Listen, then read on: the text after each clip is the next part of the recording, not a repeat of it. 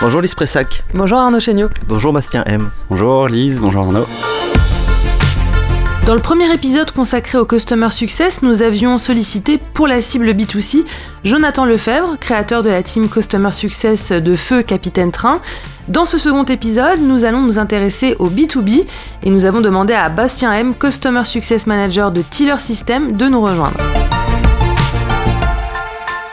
Est-ce que tu peux nous pitcher en quelques secondes euh, Tiller System? Alors Tiller, c'est le leader des solutions de gestion pour les commerçants euh, et restaurateurs. C'est une euh, start-up parisienne de 150 personnes aujourd'hui qui, qui, met à disposition un système d'encaissement euh, et une solution de gestion sur un back-office dédié pour nos clients. Quel est le rôle chez vous d'un CS manager?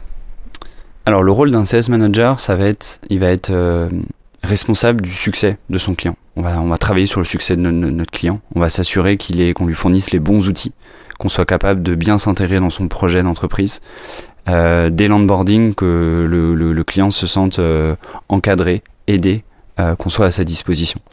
Ensuite, pendant la formation, il va falloir s'assurer justement que le client a bien compris, qu'il va, pouvoir anticiper avec lui des, des moments peut-être complexes dans l'utilisation, un service ou tout d'un coup, euh, il y a son, un serveur qui fait n'importe quoi, un client qui dit qu'il n'a pas à payer, etc. On va, on va essayer d'anticiper toutes ces zones qui pourraient être stressantes pour lui, afin de s'assurer que son expérience soit la plus positive possible. Et ensuite, ce qui va être très important, c'est de montrer au client toutes les fonctionnalités du produit afin d'avoir une adoption la plus aboutie possible. Un client qui va être bien onboardé, qui va voir la valeur du produit très rapidement, et, un client qui va, être un bon partenaire, qui va non seulement être satisfait de l'outil, mais qui va aussi nous faire beaucoup de retours qu'on va pouvoir exploiter pour améliorer tous les jours notre, application. Et comment est-ce que est apparu cette fonction ou ce rôle dans l'histoire de Tiller System alors, on parle souvent de, de CSM pompier euh, dans, les, dans les startups euh, early stage. Euh, chez nous, le besoin est arrivé assez rapidement. Dès qu'on a atteint les 200-300 clients, on s'est rendu compte qu'on avait besoin de, de, chérir nos premiers clients pour s'assurer que leur retour était pris en compte et qu'on était capable de faire évoluer le produit. Combien de personnes composent l'équipe? Alors aujourd'hui, on a 22 Customer Success Managers. Euh, on en a une quinzaine en France et 7 en Espagne et en Italie. Ça veut dire que moi, en tant que client, je vais toujours avoir la même personne qui s'occupe de moi. Chaque Customer euh, Success Manager, il s'occupe de combien de clients? Alors chez nous, en fonction de du segment du client, donc en fonction des besoins, de, tes besoins, on va te mettre avec la, bonne personne qui va te suivre tout au long de ton évolution. C'est important que tu aies un seul point de contact qui va être capable de connaître ton histoire, connaître ton projet et le faire évoluer au fur et à mesure en fonction de ce que tu vas nous remonter comme besoin, mais aussi ce qui va être mis à disposition par l'application. Donc ça peut varier entre, pour, pour certains CSM qui vont plus être sur du grand compte, ça va être la gestion d'une centaine de clients. Euh, pour des clients un petit peu plus euh, simples et sur lesquels les process ont été davantage automatisés, on peut monter jusqu'à 500 clients euh, par CSM. Parlons recrutement, quels sont les profils de ces gens? On a besoin de personnes qui aient un vrai sens client. Euh, on a besoin de gens qui ont des bonnes qualités d'écoute. Euh, moi, je cherche toujours des gens qui ont une expérience euh, terrain, donc qui ont été vendeurs, qui ont été en lien avec des clients en face-to-face. J'ai besoin d'avoir des gens qui soient confrontés à une requête à laquelle ils n'avaient pas la réponse, qui sont très débrouillards. Euh, historiquement, on a recruté euh, des gens qui venaient de la restauration, de l'hôtellerie. On a recruté euh, des gens qui avaient des masters en histoire. Il n'y a, pas vraiment de profil type.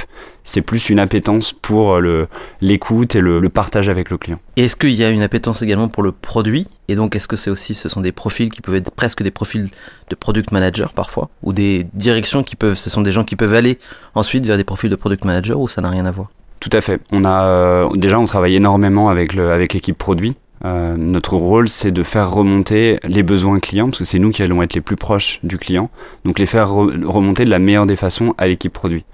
Comment faire ça euh, On est beaucoup formé en fait par l'équipe produit chez nous, qui va nous expliquer comment faire, bah, tout bêtement, un ticket Jira qui puisse être exploité derrière. C'est-à-dire pas juste remonter ce que le client veut, mais comprendre l'intuition qu'il y a derrière je veux tel bouton de telle couleur. Pourquoi? Est-ce que c'est parce qu'il n'est pas assez visible? C'est parce qu'il n'est pas placé au bon endroit? Il est important de creuser avec le client. Donc dans un premier temps, on a été beaucoup formé et épaulé par l'équipe produit avec laquelle on travaille tous les jours. Et je ne serais pas surpris que certains profils évoluent euh, sur du produit pur parce que justement les deux métiers sont très liés et je pense que c'est une belle passerelle justement euh, CSM vers le product manager. Si on reste sur cette euh, partie un peu RH, je crois que vous avez craqué un sujet qui est assez intéressant, qui est le sujet de la rémunération.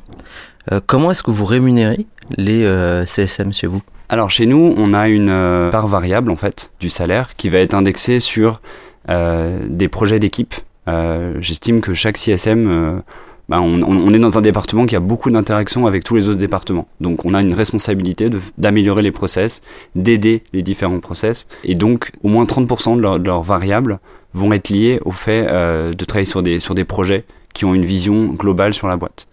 Ils vont aussi avoir des objectifs qui sont liés à une sorte d'upsell par typologie client. Je vais leur demander de s'assurer que euh, on va avoir X% d'activation d'un certain module qu'on a estimé être extrêmement utile à l'utilisation par exemple, on va avoir une typologie qui va être la restauration avec de la vente à emporter. On va s'assurer que dans cette typologie de restaurateurs qui sont à Paris, on souhaite avoir plus de 50% ou 60% d'activation d'un tel module. Donc leur objectif ne va pas être euh, sur une valeur monétaire, c'est pas 5 000, 10 000 euros, ça va plus être s'assurer qu'on met la bonne option au bon client pour lui faciliter l'utilisation. Quels étaient les points de friction sur lesquels vous avez travaillé et comment est-ce que vous avez sublimé euh, cette relation euh, client, ce customer success? Alors on, a les, points de friction qu'on a pu avoir, ça a été euh, toujours essayer de, sortir de nouvelles fonctionnalités, mais s'assurer qu'elles soient toujours en lien avec les besoins du client. Parfois en startup, on va vouloir sortir, sortir beaucoup de choses et peut-être que ça va être une motivation commerciale de, de, de vouloir proposer des fonctionnalités qui vont bien vendre. Ce qui a été très important dès le début, c'est qu'on a toujours intégré nos clients dans les process de décision et dans le fait que chaque nouvelle fonctionnalité soit validée par un client. On a beaucoup travaillé avec nos premiers clients dessus. Euh, et quel que soit en fait ce qu'on a mis en place, même au niveau des process de l'équipe Customer Success, on a utilisé nos premiers clients et on s'est confronté à leur avis parce qu'il n'y a pas de meilleur juge que les premiers utilisateurs euh, qui nous ont dit bah ça c'est bien, ça c'est pas bien. Euh, et ils nous ont beaucoup beaucoup aidé et je pense qu'ils ont ils, apprécient beaucoup en fait euh, de nous voir comme des partenaires parce que eux aussi sont confrontés à des problématiques. Euh, les restaurateurs sont souvent des entrepreneurs donc ils connaissent nos problématiques et ils sont tout à fait à même de, nous aider dessus. Comment est-ce que vous avez géré l'incentive d'un CSM par rapport à un sales? Alors chez nous on a décidé d'être d'être très clair sur la répartition et s'assurer que les uns allaient, avoir une motivation à travailler avec les autres. Tout simplement, on a décidé, après pas mal de retours d'expérience, que l'équipe CS allait être incentivée sur de l'existing business. Donc uniquement, euh, je rajoute une licence, donc de, de, je je rajoute une licence dans un établissement, je rajoute des modules, je rajoute du matériel, sachant que les sales allaient rester maîtres du new business. Donc un nouvel établissement qui va s'ouvrir, euh, le client qui nous réfère à un autre client qui nous dit voilà j'ai un, autre client restaurateur, un, un collègue qui veut ouvrir, ça ça va repasser sur la partie sales. Pourquoi? Le rôle du CS, ça va être de conseiller son client et d'être son partenaire tout au long de son évolution et, surtout en lien avec son projet. Donc ça va être lui conseiller les bons modules, les bonnes manières d'utiliser le système. Ça va pas être de lui pousser de l'upsell. Par contre, le commercial va avoir plus d'appétence à gérer le besoin, le faire évoluer, s'assurer qu'il y a bien le bon nombre de matériel par rapport à l'utilisation du client. Ce que ça nous a permis aussi de faire, c'est justement s'assurer que le commercial va avoir beaucoup d'intérêt à ce que son client euh, soit bien onboardé, donc il faut qu'ils nous fournissent toutes les informations, qu'ils respectent les deadlines, qu'ils fixent les bonnes attentes aux clients, afin que nous on puisse non seulement les atteindre, mais les surpasser, en faire un client satisfait, qui allait nous proposer du référal, nous recommander autour de lui, et du coup renvoyer ce référal vers le commercial qui allait du coup pouvoir signer de, de, de, nouveaux établissements. Les choses sont très distinctes entre les deux. Et lorsque vous avez fait ce mouvement, en fait, les sales ont réagi plutôt positivement Oui, on a la chance euh, d'être dans une euh, dans, dans, dans, une startup qui va qui, qui va souvent euh, bah, tester essayer des choses on l'a testé tout simplement le retour d'expérience c'était que le fait de pouvoir générer du référal et de spécialiser les gens sur leur leur, leur, leur, terrain leur, leur bon terrain nous a permis de voir que chacun avait, avait un avantage à bien travailler avec l'autre. Ça s'est vraiment super bien passé.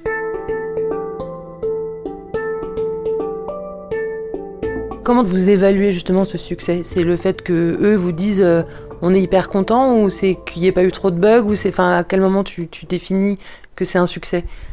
Alors en fait on a dans, dans les différentes phases d'utilisation du client, on va avoir plusieurs indicateurs. Au début ça va être beaucoup basé sur de la satisfaction. Euh, donc, euh, comment s'est passée votre formation? Donc ça, ça va être un questionnaire assez, standardisé. Ensuite, à la fin de l'onboarding, on va, pour l'instant, on est encore assez manuel dessus. On essaye de mettre plus d'outils euh, automatiques pour le faire, mais on va faire ce qu'on appelle un, first call, qui va être en fait l'appel juste après le premier service avec le client, parce que c'est un peu le moment où on rentre dans le dur et où ça va marcher. et ensuite, 15 jours après le premier service du client, ce qu'on appelle un last call, qui n'a rien de last d'ailleurs, euh, où en fait on va prendre les premiers retours d'utilisation après 15 jours. Parce que là en fait le client aura eu le temps de voir la valeur du produit, souvent de la confronter peut-être à, un, outil qu'il utilisait avant, et nous faire des retours très constructifs sur euh, bah, j'aime bien ça, euh, ça ça devrait être amélioré, voilà ce à quoi j'ai pensé. Et c'est un moment qui va être très important pour nous. Donc pareil, une grille de notation sur bah, comment, comment on sent le client tout simplement on, garde ça très manuel pour l'instant parce qu'on a besoin de cette proximité avec le client et un formulaire ne va pas nous donner autant d'informations sur le ressenti du client, le ressenti que ce soit dans la restauration, le serveur, le manager, le chef de, le chef de rang. On, on, va pas avoir les mêmes retours et on a besoin d'avoir beaucoup de retours différents pour que demain le produit soit de plus en plus adapté à leurs besoins. Quels sont les KPI que vous utilisez pour manager l'équipe? Alors le premier KPI qu'on va, qu'on va suivre, c'est le référal. Donc la recommandation, est-ce que la, propension d'un client à, nous recommander et combien de clients vont nous être amenés par nos clients actuels? C'est la mesure ultime, euh, c'est-à-dire que le client euh, déjà adhère au produit, adhère à, l'équipe et va s'engager auprès de collaborateurs sur le fait que la, solution soit adaptée à son besoin, soit évolutive et qui voit un avenir avec nous. En plus de ça, on va aussi avoir des, des indicateurs un petit peu plus réguliers, parce que le référent ne va pas forcément arriver tout le temps. On va suivre le NPS, toute l'entreprise en fait voit le NPS. Euh, chaque fois qu'un client répond, on va recevoir une notification. Euh, on va beaucoup l'utiliser parce qu'on a besoin de savoir euh, quelles sont nos forces, quelles sont nos sources d'évolution. On va sur la partie plus, donc ces deux indicateurs sont beaucoup regardés sur la partie CS. On va aussi regarder forcément le renouvellement et le, et le churn du coup. Comprendre surtout, comprendre ce qui marche, comprendre ce qui ne marche pas, on va analyser beaucoup les clients qui vont euh, décider de nous quitter. Fort heureusement, on n'en a pas beaucoup, mais chacun justement, on va, on va prendre beaucoup de temps à comprendre ce qui s'est passé, euh, d'où vient le problème, euh, est-ce qu'on aurait pu l'anticiper mieux? Là, on est en train de mettre en place beaucoup d'outils justement pour être capable d'anticiper cette likeliness to churn qui est assez commune maintenant dans, les outils CS. Et comment est-ce que vous pouvez anticiper un, potentiel départ? Parce que ça veut dire qu'entre le first call et le last call, comme vous, comme vous les appelez, il y a aussi des indicateurs. Est-ce que vous regardez un petit peu s'ils s'en sont servis, pas trop, s'ils ont un peu euh, délaissé l'outil, ou, ou pas tellement en fait? Alors c'est là où la, beauté des outils CS euh, rentre en jeu. Euh, c'est qu'au début on faisait beaucoup manuellement, on allait vérifier, euh, on, faisait la formation, puis le lendemain on allait vérifier est-ce qu'il a utilisé, et c'était un peu ah il a pas utilisé, bon allez je le rappelle pour voir ce qui se passe. forcément quand on a plus de 5000 clients, ça commence à ça être peut être un peu dérangeant pour le client. Enfin moi je, me mets à sa place et je me dis oui qu'est-ce qu'il a à me harceler, je l'utiliserai quand je l'utiliserai non? Bon en fait on, je, pense qu'on est on, est peut-être encore un peu jeune sur cette approche et on a, on a tellement envie que ça marche pour tout le monde que qu'on va pas se contenter euh, du client qui veut dire non, bah en fait, euh, je l'ai pas utilisé ou je vais l'utiliser plus tard. On a envie que ça marche tout de suite parce qu'on s'est beaucoup investi et on a envie de voir le bébé euh, voilà, prendre son envol. Aujourd'hui, on a des indicateurs en effet qui nous font remonter. on va regarder la première transaction, la dixième, la centième et ça va nous mettre des indicateurs qui vont passer au vert pour le client. Et encore une fois, en fonction du segment du client, on va avoir différents niveaux d'attente. Tel client, on va s'attendre, on va faire attention en effet à ce qu'il valide sa centième transaction. tel autre client, on va avoir davantage de moments où on va revenir vers lui, on va le rencontrer peut-être une fois par semaine pendant le premier mois, puis une fois par mois, etc. Euh, on, va vraiment se mettre à sa disposition. Euh, et c'est lui qui va décider du moment où on le contacte. Et on sait un petit peu maintenant quand est-ce qu'ils ont besoin de nous. Donc on, arrive beaucoup à anticiper, à se rendre disponible sur les bons créneaux. Est-ce que vous faites du tiering, le fait de segmenter euh, vos clients en plusieurs catégories? Heureusement, oui. on a mis un petit peu de temps à le faire. Ça fait maintenant un an et demi que c'est en place chez nous on s'est rendu compte qu'on ne pouvait pas adresser chaque client euh, avec les mêmes, euh, les mêmes moyens, que certains clients allaient trouver ça redondant, euh, qu'on les contacte, qu'on les appelle, etc. On a du coup quatre segments, trois niveaux de besoins différents.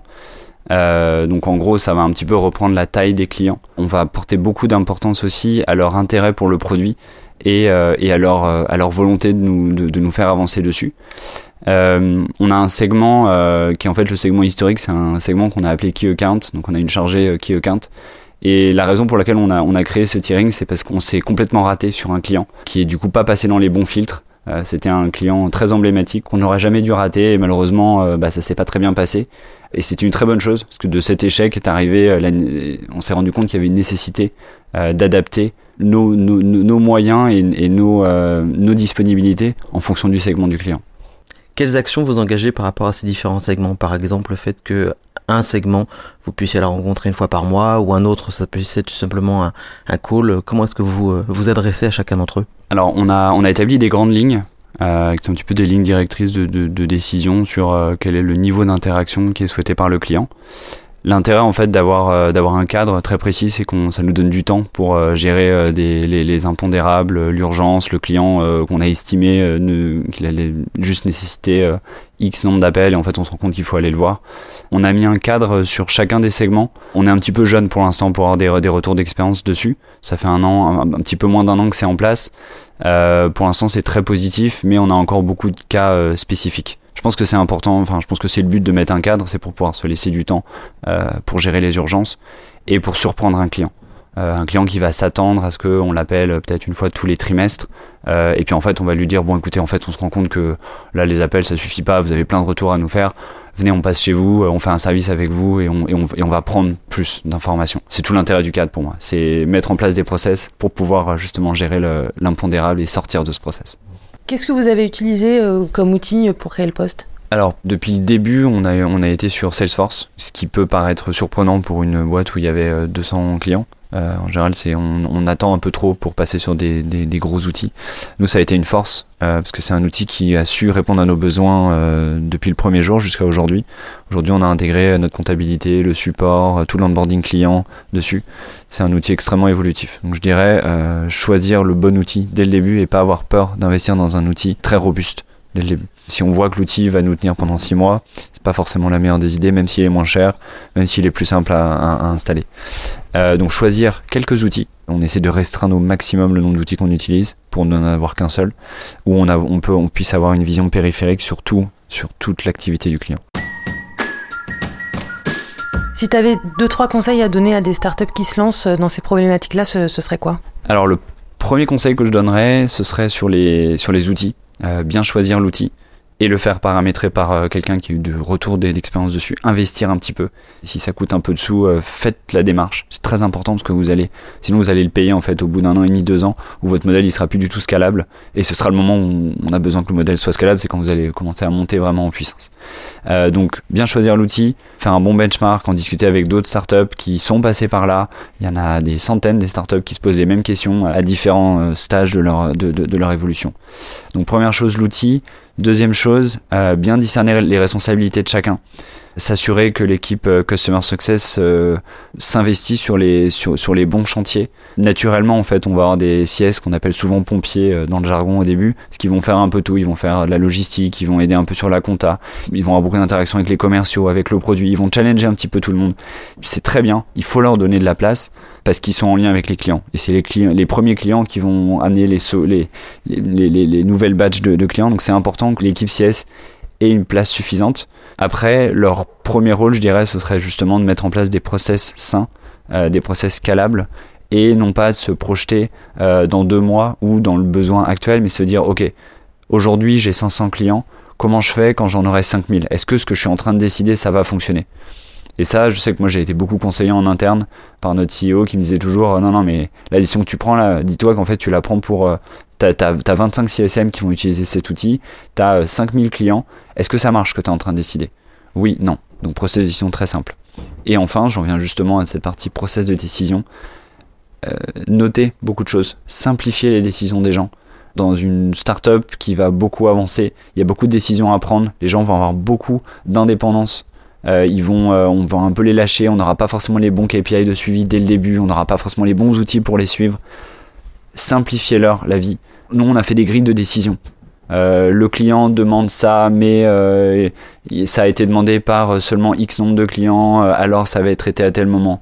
Pour que la réponse vers le client soit la plus simple possible et que les process en interne soient très simples j'ai tel client à installer, il est à tel endroit, voilà le nombre de jours dont je vais avoir besoin pour l'installer. Et non pas le je vais voir le service machin, je tombe sur une personne qui est plutôt sympa, il va me dire ok bah t'inquiète dans 4 jours c'est fait. Ayez des bases saines avec des procès de décision très clairs que quand je pose la question à une personne puis à une deuxième que j'ai la même réponse. C'est très important. Et si vous scalez très rapidement, ça va être difficile de, de- de maintenir ça. Et c'est hyper important d'avoir la même expérience, euh, quel que soit l'interlocuteur. Merci Bastien. Merci Bastien. Merci Lise Pressac. Merci Arnaud Chéniaud. Je précise que ça a été enregistré dans la cave de Numa. Oui. Voilà. Charmant endroit. On vous mettra des photos, vous allez voir, c'est très très joli. Il y a des fleurs mortes ou plastifiées. Allez, à bientôt pour le prochain podcast.